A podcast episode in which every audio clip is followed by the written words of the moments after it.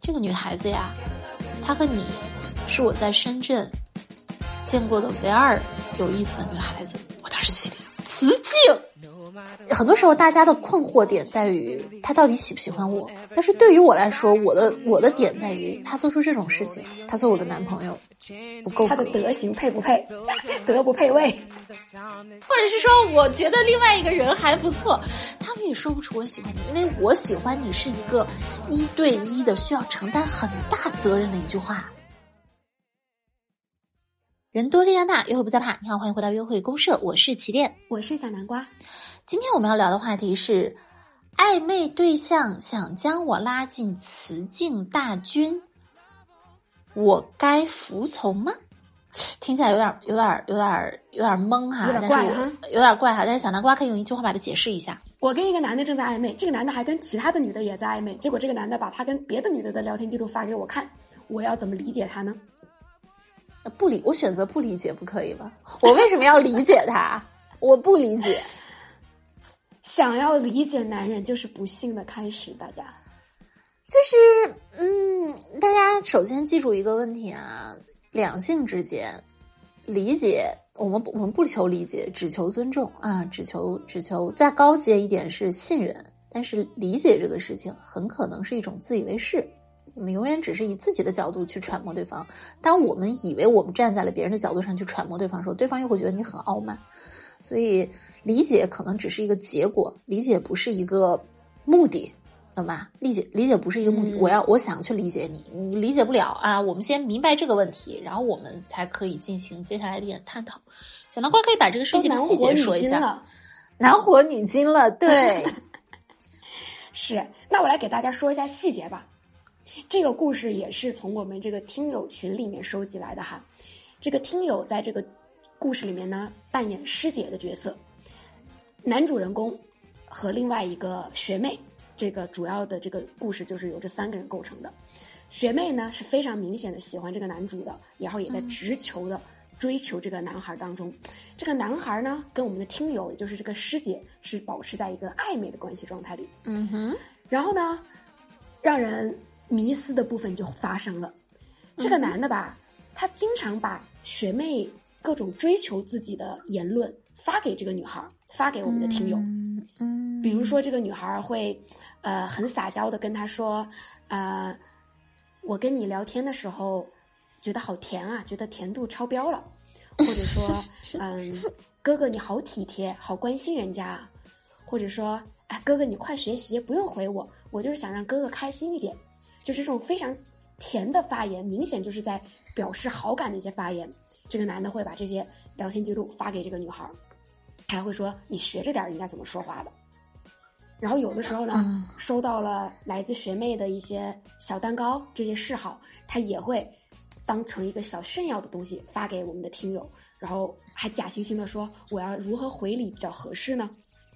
然后因为我们的这个听友可能之前也因为毕竟跟男孩也是暧昧期，可能也送给他了一些礼物，比如说送了一些茶之类的，这个男孩还会故意有一些比较说，哎，我觉得你送的茶比他送的小蛋糕要更好一点。然后我们的这个听友，他有一点不适，他觉得好像自己，呃，被男孩放于了一种跟学妹的这种雌竞关系里，但他一边不是呢，一边无形的参与到了这场雌竞里，他无情的参与到了，对他参与雌竞的方式就是。用魔法打败魔法，就是这个男的不是把这个学妹的发言什么的发给我吗？那我就也学学妹的讲话的方式，比如说学妹很嗲的叫哥哥，那我也很嗲的叫你哥哥。啊，但是这也没这么，这也没说错啊。这男的，这不是这个男的要你学着点吗？你要学点，我就学着点啊。哎，对，我就我就故意就故意我也这么学着了。但是学着学着呢，他因为这个听友毕竟是。他不赞成，也不欣赏男生的这个做法，所以久而久之，他可能自己也没也没意思了。然后两两个人的联系也减淡了。然后反之，这个男生跟学妹的关系是更加的如火如荼的发展当中了。然后呢，这个男主跟呃我们的听友虽然私聊减少了，但他们可能还有一些共同的群聊在。这个男生还会持续的在共同的群聊里继续发他们他跟学妹的这种各种甜蜜细节，比如说他可能送了学妹一束花，这个学妹特别的开心，然后呢，可能就说啊，谢谢哥哥，我从来没有收到过这么漂亮的花束呢，啊，好想哭。他就会把这种聊天记录发到那种大群里面，说怎么样，兄弟们秀不秀？当然，这个咱们的听友也在这个群里也能看到这一切。所以，虽然这个听友已经下头了，然后已经也没有跟这个男生继续在暧昧过程当中了，但他还是会觉得非常恶心。这个男生的做法确实挺恶心的。我我有的时候，嗯，在一些呃暧昧的关系里面，倒不是这个男的怎么样，有的时候反而就是其中的一些推拉、一些纠缠，使得我加大了对这个男人的研究。或者是加大了我在这份暧昧之上的投入，越投入，一方面是越投入越无法放弃，一方面是越投入越觉得自己很恶心。所以最后，当我斩断这个关系的时候，与其是说我充斥着对这个男人的恶心，倒不如说，其实那一刻我是充充斥着对于我自己的一个不认同。我觉得我自己太恶心了，就我做之前做这些事情的自己太恶心了，所以那一刻是是非常非常不舒服的。嗯，是因为这个听友在群里跟我们分享这些事情的时候，他其实自己也很明确的点出来，他觉得这个男孩的做法，嗯，太不敞亮了。你不就是把两个都喜欢你的女孩，本来人家是很真诚的喜欢你，你还要故意。拿两个人的喜欢去比较，然后去炫耀，突出自己的重要性吗？但是即使咱们的听友看清楚了这一切，他还是情不自禁的卷入了这场纷争当中。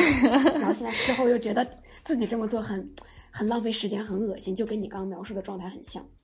那你们如果小南瓜，如果是你的话，你被你如果你的暧昧对象想要把你拉进这一场雌竞里面，你会怎么办？你在收到他第一个给你发血。别人跟他哭唧唧的表情，然后说学着点的时候，你会怎么着？我，我觉得可能是因为我在竞争里面就很少赢，所以我可能 本能的就会很回避竞争啊。你会回避，但是你会怎么回复他呢？你怎么会回？怎么回复这个人？如果他让我学着点儿，我可能就说我学不来。哦，但你虽然打出的是我学不来，但是你的内心其实，或者是你的眼里已经开始冒火了，对吗？那个时候，我我我哎，其实我可能我就会觉得这个人没有光了，因为我我以前一直我喜欢的男生都是那种他不需要使用这种各种小伎俩，但是就是我们会无脑的被他吸引。就他反倒如果一个人他开始明着用这种伎俩，我反倒就觉得他有点不值钱了。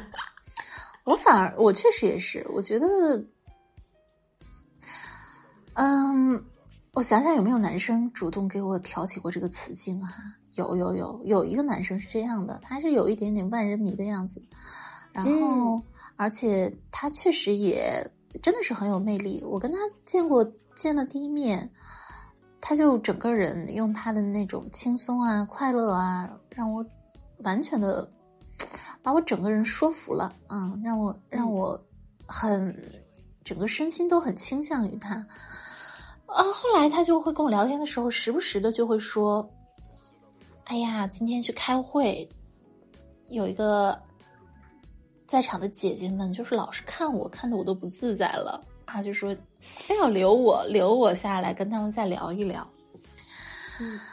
我知道他想干嘛，他其实是想说一说自己有多么有魅力，但我确实也不太生气，我不太生气，我就觉得，我知道你很有魅力，真的知道你很有魅力，就是你不说这个我也知道，但是我又没有办法跟你说让你不要说了，因为，因为你就喜欢这样，所以，就是当他在我面前卖弄他的魅力的时候。我我第一个是我，嗯，不要把他往恶意方面去揣测吧，就是比如说他想他想引起一些雌竞，另外一个方面也是，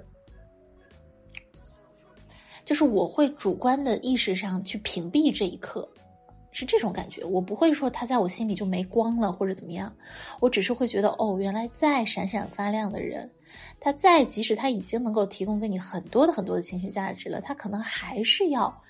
不可避免的去小炫耀一下这个东西，我为什么对他会有这样的一个理解？是因为我自己有时候也会这样，我自己有的时候也会这样，就是嗯，我我的每方面知道炫耀有点幼稚，但有的时候自己就是有些小得意的东西的时候，还是会 想要对。其实有的时候说那个的时候，你也不知道你到底是炫耀还是在干嘛，不不太清楚。呃，我我跟我前男友刚开始在一起的时候，嗯，比如说我我我前男友们他们就都很喜会喜欢问说，啊，你的情史是怎样的呀？或者是说你，嗯，因为我跟他们聊天，我会有时候会提到说我曾经约会过的男生如何如何，这个确实，因为我是一个做情感的嘛，所以我就。我不太会像平时那种不把情感当自己的工作的女孩子一样，那些女孩子她们没事儿，非必要不会提自己的前男友，对吧？但是对于我来说，提前男友、提跟我约会过的男男生，这个就是我的生活了，我是这是我的素材。我经常会在聊天中有时候会带这个东西，那带出来的时候呢，有的时候带的时候他们还不是我的男朋友，但是成为我的男朋友之后啊，他们可能这个东西就放在心上了，就会说啊你。你之前那么多人跟你好，你怎么怎么着，怎么怎么着？听着就是也会感觉，嗯，我有的时候反而又想去再提去激他们一下，我我自己都不太知道我的这个心情是怎么一回事儿，那种感觉就好像是，啊，是不是想要引发就是更被爱的一种感觉？对对对，他其实不是想挑起竞争。他其实是想增强一种被爱的感受，所以说那一刻，嗯，他在说这个东西的时候，其实是有一点点呃不安全感在，他可能会有一点点不安全感在。对于女生来说是这样，对，所以我觉得回到听友跟我们分享的这个故事中，我其实有一点猜测是这个男生他其实蛮喜欢我们听友的，但是呢，又从来没有就是挑明过那个窗户纸，他。不太知道听友对他的那个心意，所以为了就也是有这么不安全感的因素在，所以为了他想尽快的试探清楚，他就有点挑事儿的状态，想要看能激出咱们这个听友什么样的反应来。我你说的很对，我的前男友在他刚刚他跟我在一起之前，因为我们两个是认识认识一一两年嘛，在他我刚认识他不到一年的时候，他就经常跟我倾诉说。他去一个节目组面试，然后呢，他那个编剧他非常的喜欢，他说我就是喜欢这种类型的女孩子。我之前一直以为，因为他每天晚上都会找我聊天嘛，我刚开始以为他是不是喜欢我，但是当他跟我说这个事情的时候，我当时就觉得哦，他不喜欢我呀啊，那我把我我想多了，我就继续跟他以一个朋友的方式相处，然后我有时候还跟他说哦，嗯，去喜欢新的女孩子，你应该追啊，或者是怎么样。后来呢？过又过了一年，他过来追我了。追我的时候，我突然就觉得，哎，这个事情怎么回事？我就跟他说：“你之前不是还跟我说你喜欢一个编剧吗？你后来没去追吗？”他说：“哎呀，我那是为了激你啊。”他说：“我确实看到那个编剧是我喜欢的类型，但是我那时候已经喜欢你了。我就是想拿这个东西激你一下子，我想就是耍一下剑啊。”他说：“没想到你不吃不吃这个刺激。”然后后来我就。我就觉得你也不喜欢我，我就把这个事儿又藏起来了。然后过了一段时间，这不又过了一年吗？我又实在憋不住了，我才来找你的。所以我是这么认为，这个男生跟这个女孩子去炫耀这个事情，一定是因为他想看到这个女孩子的正面反应，他想看到一个正面的反馈。没想到这个女孩子给的是一个负面的反馈啊！负面的反馈包括我不想理你，也包括。后来他不就直接开始学那个学妹嘛，说话就是嘤嘤嘤，然后加好多好可爱的小表情，这个样子，阴阳怪气的，其实是。对，其实是非常阴阳怪，他其实是一种攻击。但是呢，这个男孩子，因为他对于这这个男生，对于这个女生来说，他是一个学弟，他既然是一个学弟，普通同龄的男生都比女生要不成熟呢，那么如果是一个学弟的话，他就更加更加的不成熟了。当他在以一个挑事儿的方式，他自己其实自己在做挑事儿的时候，他自己心里都不知道自己是在挑事儿呢，只是他的一个下意识的一个反应，他这么一做，然后当他看到对面来的是一个负面的东西的时候，他就慌了，他就懵了，这个时候他就他就不知道该去怎么面对这个女生的这一份情绪了。这个女生的情绪对于这个男生来说是不可知的，是无法去 handle 的。但是学妹的情绪永远是稳定的，和学妹在一起，哎，和学妹在一起，永远是可预测的，是舒服的。大家明白一个问题啊？这个问题就是男人他去追求的永远是一份舒服的感情。当然，让他们猜不透，这个是一份极高的情绪价值。很多女孩子所做的，她以为她做的事情是让男人猜不透，但实际上她是她做的事情是让男人感觉阴晴不定，是觉得是神经病。神秘感跟神经病之间还是有区别的，对，而且神秘感绝对不是营造出来。就像小南瓜之前上一期跟我们讲，他说我要营造可得性，可得性不是营造出来的。可得性永远是一个结果，它不是一个目的。嗯，神秘感也是一个结果，不是一个目的。那么，所以，呃，我们的这位听友，我不是说这个听友想要营造神秘感啊，我只是说听友的这个这个表现，很可能被这个男生当做是一个憨到不住的一个东西，所以他就害怕了，他怵了，他会觉得这是我自己闯的祸，你明白吗？对于男生来说，他自己心里也清楚，是我先挑的。啊，然后我现在弄到这个事情了，男生会觉得我把事情搞砸了，我在这个学姐面前很丢脸，他会感觉我更不知道怎么自处了，我更不知道怎么办了，所以我必须逃到我学妹那里去。他喜欢那个学妹吗？刚开始可能不是很喜欢，只是因为那个学妹来追求他，他在那个学妹面前感受到了充分的男人的自尊、自信、自强、自爱。后来呢，又在这个学姐这个地方，他觉得自己就是什么都不是，觉得自己好像就干错事情了。所以一方给他的感觉是自尊自强、自信自爱，另一方给他感觉就是什么都不是。他当然会去那个让他感觉到舒服的人那里。他就是这个选择是必然的。但是爱不爱这个东西我们就不说了啊，就是因为可能他爱这个学妹吗？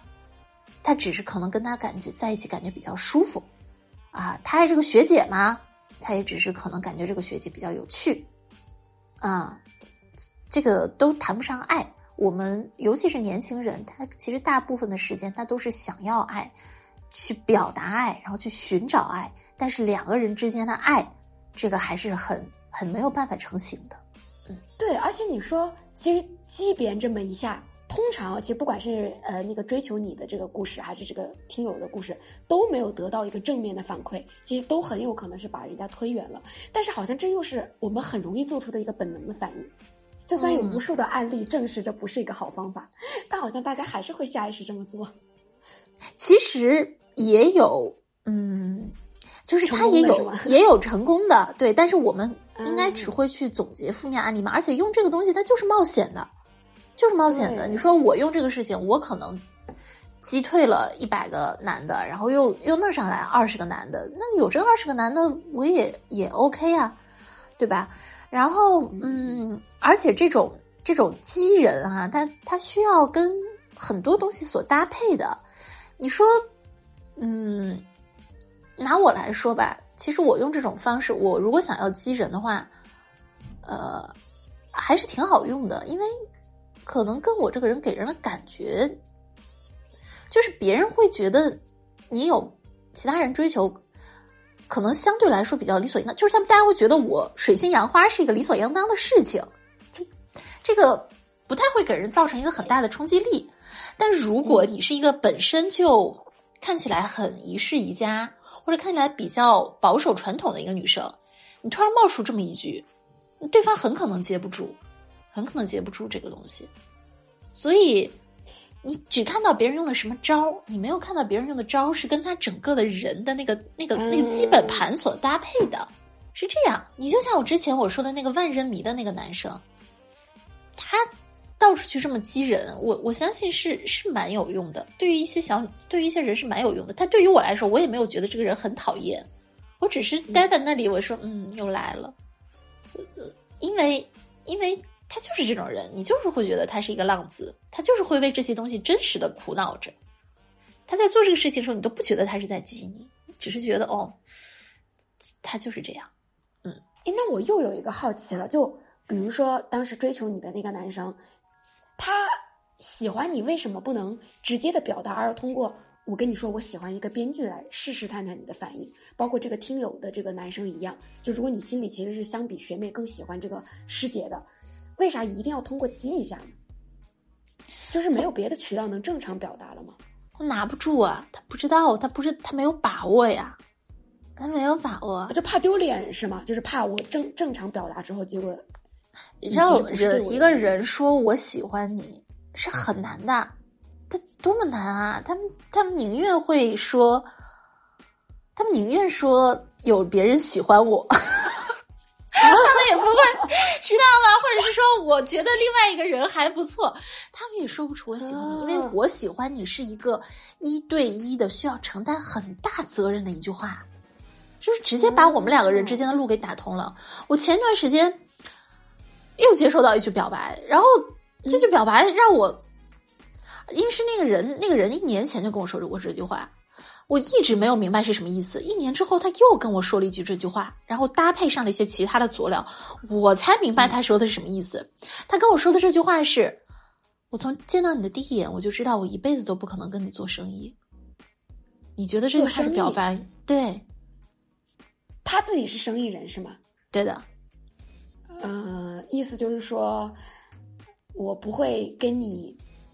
我对其他的生意人我会很算计，但是对你，因为我已经完全喜欢上你了。不是，他的意思就是说，有的人适合做生意，有的人可能适合搞男女之事。他的意思是这个，但我听第一次听到这个意思是什么呢？我就觉得，你是不是说我商业头脑不行？你是不是说我不会做生意？他第一次跟我说这句话，我气死了。啊！我俩第一次见面，我坐在那儿，他坐下来跟我聊了一会儿天。他说：“我第一次见你，我就知道我不可能跟你做生意。”我说：“就你牛逼呗！”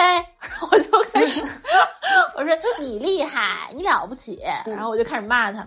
一年之后又又见面，又说到这个事儿，我才明白哦，原来是这个意思呀，大哥！就现在的男人，他们真的不太换了个表达方式吗？让你更明白了。他加了一些其他的话，其他佐料，他配合了其他的话，然后我们俩又单独相处，然后他就直接会说，就是说我们谈恋爱吧，就说出了这种话啊。所以我说为什么大哥？我说我一直觉得你觉得我是个傻逼呀。他说我第一次见你我就告诉你了，我不可能跟你做生意啊。我说谁他妈会？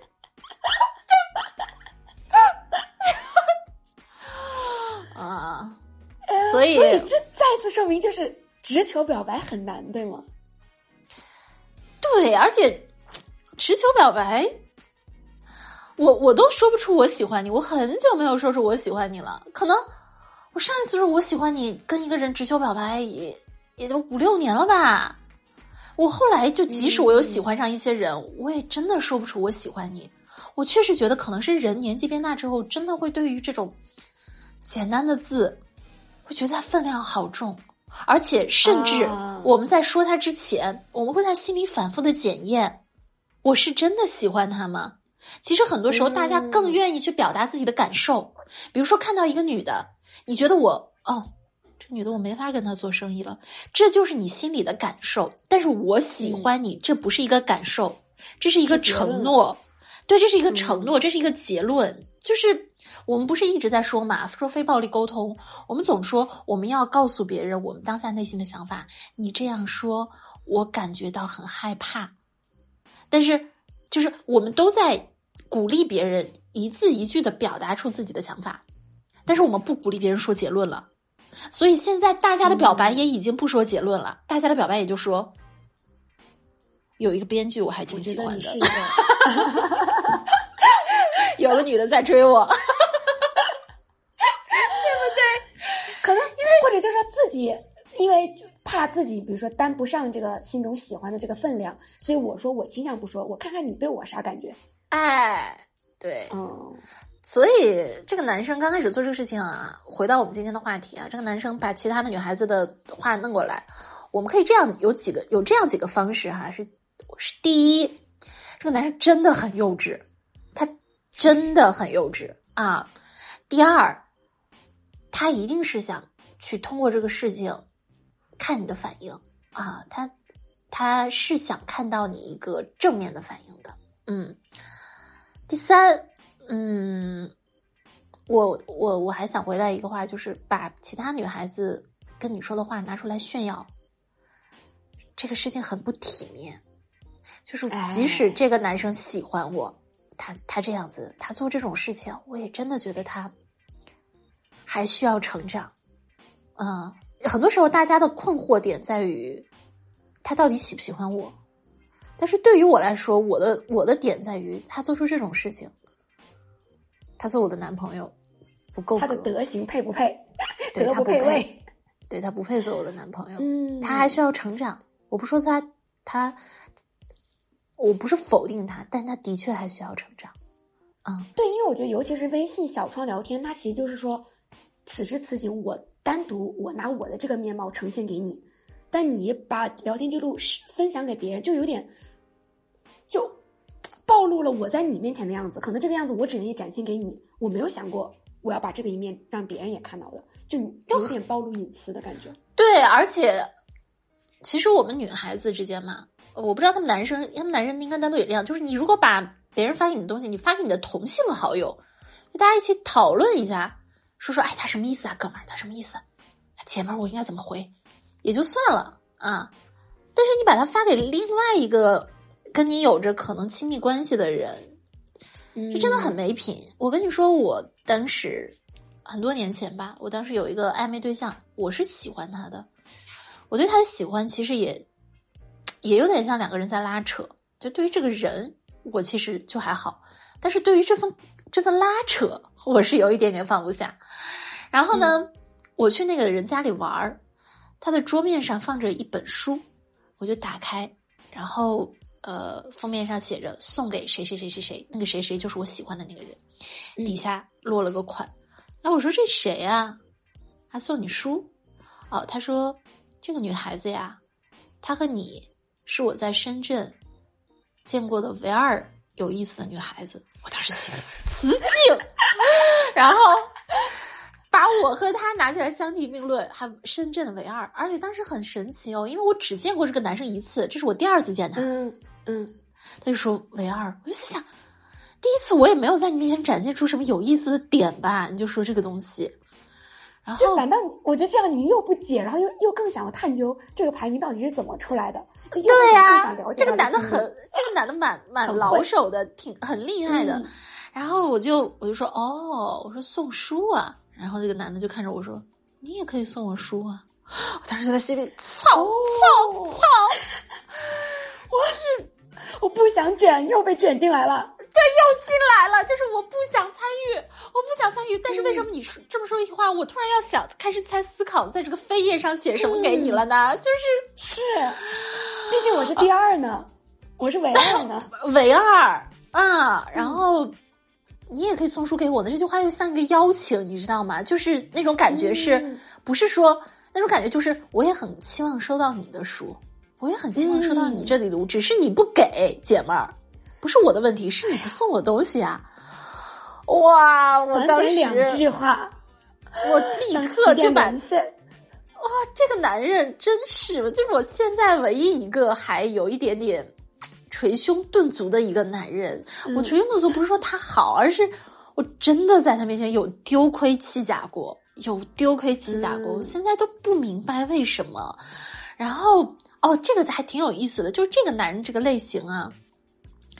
但是我哪一年遇到的？二零二零二零二零或二零一九年吧？对，呃呃，二零二零年，二零二零年我遇到的他。然后在二零二二年，我最近又遇到一个男生，就是跟他一模一样，长得也很像，身材也很像，说话那种感觉还有受女孩子欢迎程度也很像。但是这次是那个男生，他会有一点点主动对我好，但是我看到他，我就觉得，哎，这个坎儿我终于迈过去了。就是看着这样的男人，我不会再心动，不会再心动。哎，我那我还想知道后续你送书了吗？我没有，我。我 我告我告诉你，那个男人，那个男人记得还真不错。那男人，男人后来送了我个手机，那个手机就是就是咱俩一就是咱俩一直在用那个拍照特别好看那个手机。明白明白。对，然后呢，我当时是准备了一盒内裤，准备了一盒内裤想要送给他，但是他那个时候他就是，就是我说我放在家里嘛。你跟我一起上来拿，因为我那时候要离开中国去英国了。我说放在家里，你跟我上来拿。他说我不上去了，啊，他说他就走了，他把手机给我，他就走了。我当时就非常生气，我就回去我那个内裤，我就我我就拿着内裤，我就非常的不知道该怎么办，就就是给我爹好像也不行，对吧？然后给谁呢？给我朋友的老公好像也不行。后来我送给了我一个一个好朋友，女生朋友。我说：“你不管怎么样，帮我把它处理掉。”嗯，因为他有很多奇奇怪怪的门路，我就让他帮我处理掉。所以，其实说到雌竞，就是有的时候对方把你一拉，嗯。你你会有一点不自觉的想要去配合这个东西，或者你自己以为你没有配合，但你在思想上已经莫名其妙的开始配合了。嗯啊，所以这个时候我们的这个听友，对，其实我我能理解他的一些阴阳怪气，我能理解他的一些去跟他的学，但是当你发现了之后，你就提醒你自己跳出来吧。其实这个男生他并不一定是真的想要挑起雌竞，甚至他即使想要挑起雌竞，他。他其实是一个比较幼稚、可怜，甚至有点可爱的那个状态。我们看清楚他的可爱就可以了。哎，说，就说，嗯，比如说那个男生说，把聊天记录发过来说你学着点儿，那我就会说我不要，就是不一样才你才跟我好嘛，啊，就对，就是我们俩就是不一样嘛，嗯，我明明说不来弯腰。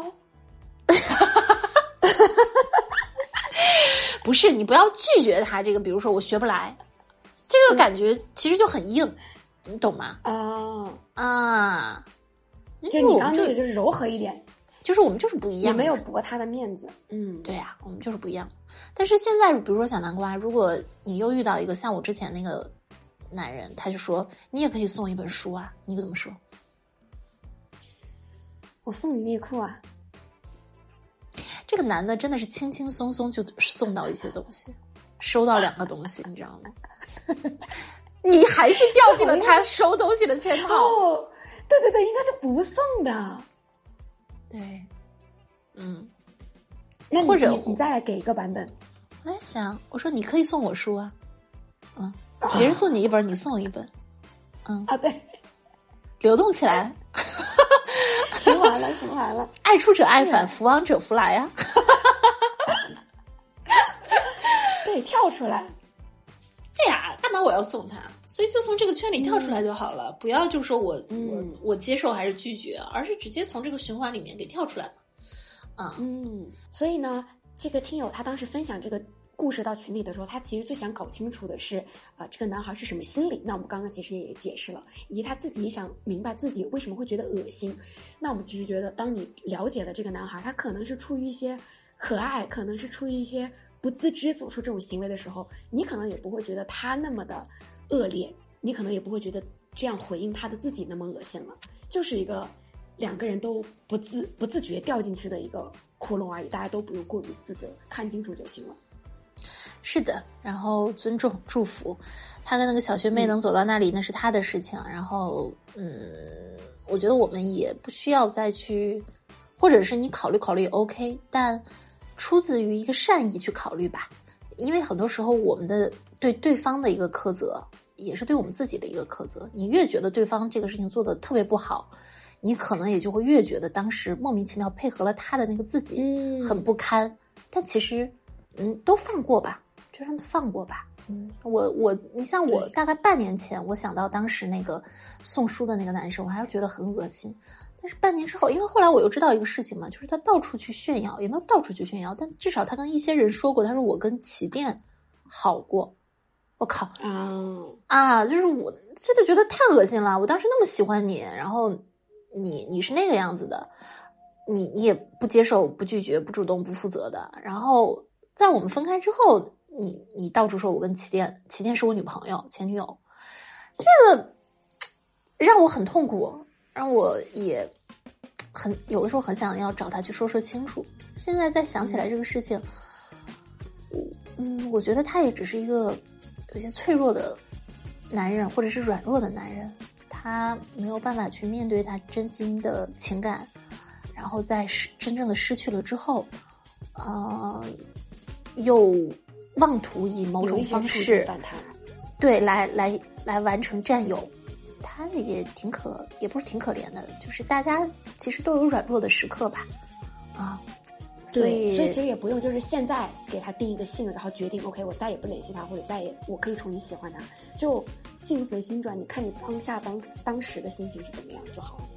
嗯，好啦，那我们这一期点对点手把手心连心的扶贫运动就到这里结束，好，我们下一期再见喽。嗯，拜拜，拜拜。